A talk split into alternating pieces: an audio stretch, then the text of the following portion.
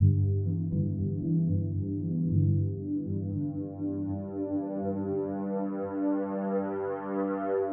you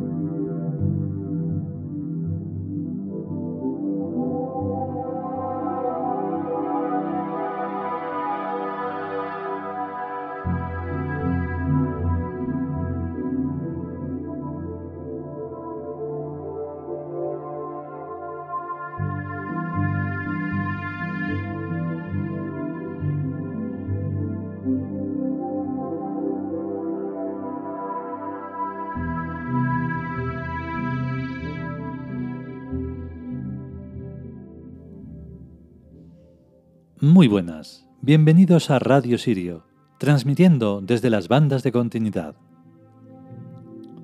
Y como decíamos ayer, porque hoy sí que estamos haciendo este capítulo detrás del, anterior, o sea, un día después de otro, aunque no lo parezca ni tenga importancia, pero bueno, yo os lo cuento sinceramente, pues comenzamos con una nueva temporada, que está dedicada a los dioses celtas. Los dioses celtas son un misterio, y gracias a este primerísimo capítulo lo vais a comprender. Y es que las cosas buenas, las, cosas grandes, las que deben de importar, no se cuentan a cualquiera, y pertenecen a un mundo trascendente. Ese mundo trascendente que nadie va a echar cuenta porque la vida son dos días, ¿no?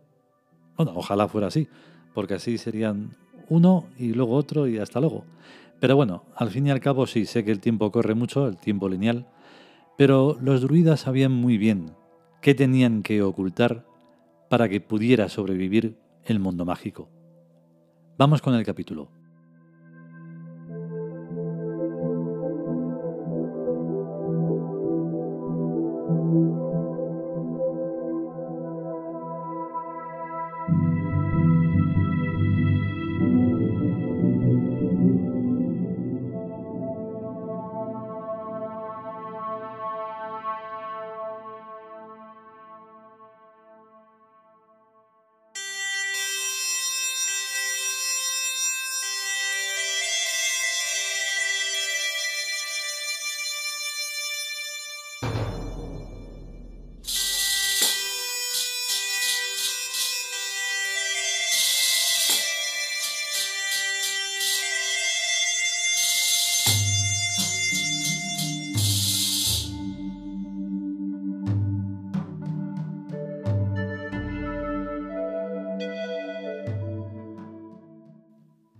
Dioses celtas.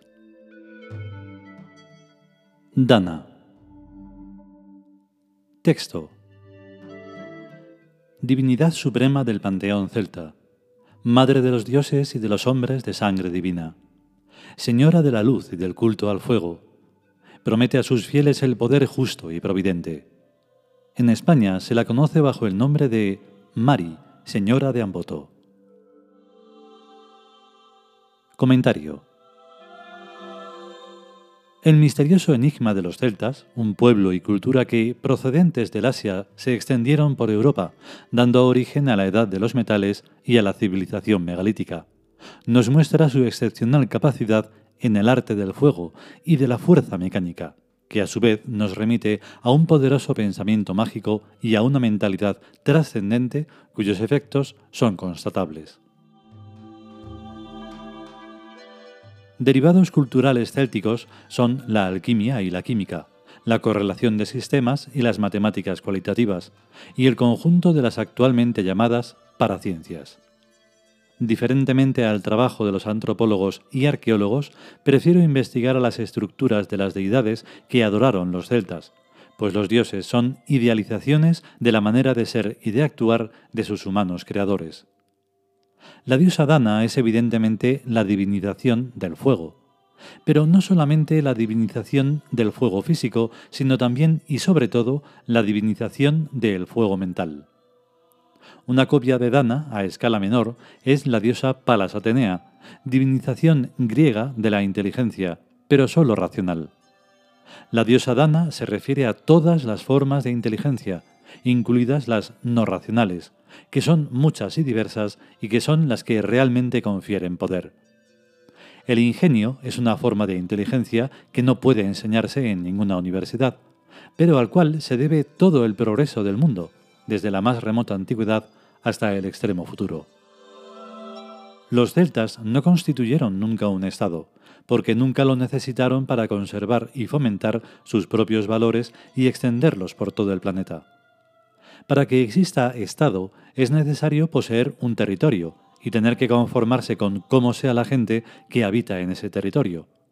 Y como los gobernantes no se conforman con cómo sea la gente que habita en su territorio, tienen que hacer leyes y policías. Demasiada complicación para los druidas que gobernaban al mundo céltico. Sin tener en cuenta a los druidas, no son explicables ni la cultura céltica, ni su pensamiento mágico, ni sus obras.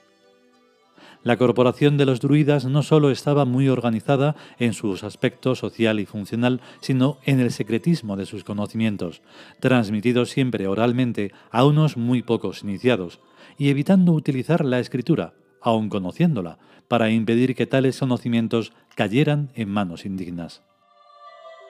Todos los historiadores y prehistoriadores rehusan hablar de la civilización megalítica del occidente de Europa, porque ni es académicamente correcto atribuírsela a los celtas ni tienen otra cultura a la que poder atribuirla. Para elevar las enormes piedras erigidas desde Gales e Irlanda y el sur de Iberia, España, hasta Dinamarca y el mar Mediterráneo, las grandes grúas actuales no tienen nada que hacer tampoco pueden hablarnos de quienes lograron hacer bronce y hierro en unas épocas en las que no se los conocía en el resto del planeta ni en ninguna otra civilización. Hacia hace unos 2500 años hubo una gran crisis en el seno de la corporación druídica, donde se fabricó el hierro, siendo el cobre y el bronce los metales sagrados. El belicismo extranjerizante se enfrentó al pacifismo druida y éste prefirió ocultarse en las sombras a tener que ceder a hacerse cómplice de las mortandades de las armas de hierro que nos siguen masacrando hasta en nuestros días. Ocultarse en las sombras no significa desaparecer, sino pasar a una especie de clandestinidad muy coherente con el sistema de interrelaciones que siempre tuvo la jerarquía druídica, pues de lo que se trata es de mantener a salvo los grandes secretos del fuego y de la fuerza mecánica.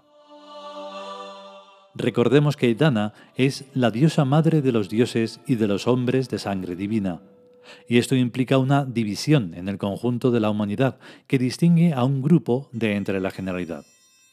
Sobre esta base demostrable fue que los druidas pudieron hacerse invisibles a la historia. Anatómicamente y fisiológicamente todos los seres humanos son más o menos iguales, pero mentalmente e intelectivamente existen abismales diferencias entre la generalidad y las élites del pensamiento y del comportamiento. Recordemos también que la diosa Dana promete a sus fieles el poder justo y providente, el cual poder nada tiene que ver con los poderes políticos de la generalidad, ni en el pasado ni en la actualidad. Los druidas se negaron y aún se niegan a constituirse en un estado político, pues ni antes ni ahora lo necesitan. Pongamos un pequeñísimo ejemplo. Yo pertenezco a una religiosidad milenaria como es la tebana, pero el número de sus miembros es tan selectivo y minúsculo que ningún país ni gobierno nos vigila este criterio, en el pensar y en el actuar, es típicamente druida. Cuando escribimos, aparentemente para la generalidad, se cuidan mucho la desmesura y la sutileza, para que nadie de la generalidad nos tome en serio, aun con lo descarados que somos. ¿Para qué queremos nosotros a la generalidad? Absolutamente para nada.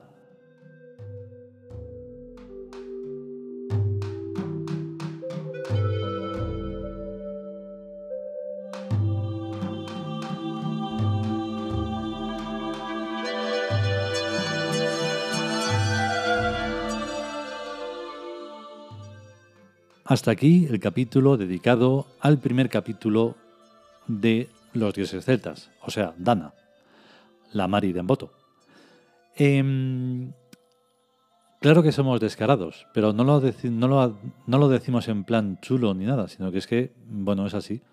Unos se dedican a contar cosas que no tienen ninguna importancia y mayormente son mentira, y otros nos dedicamos a cosas que son mágicas, que además son verdad, si uno lo siente y para uno es fáctico y no pasa nada. Bueno, si pasa algo, que, que se es más consciente.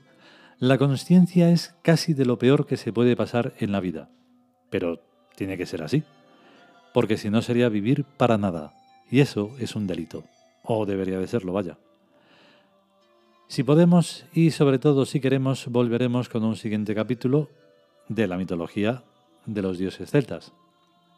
Por cierto, y perdón, la música en este caso ya está toda hecha. Lo podéis escuchar en, Apple Music, en Spotify y en muchas otras plataformas. Así que, en fin. Venga, a estar bien. Chao.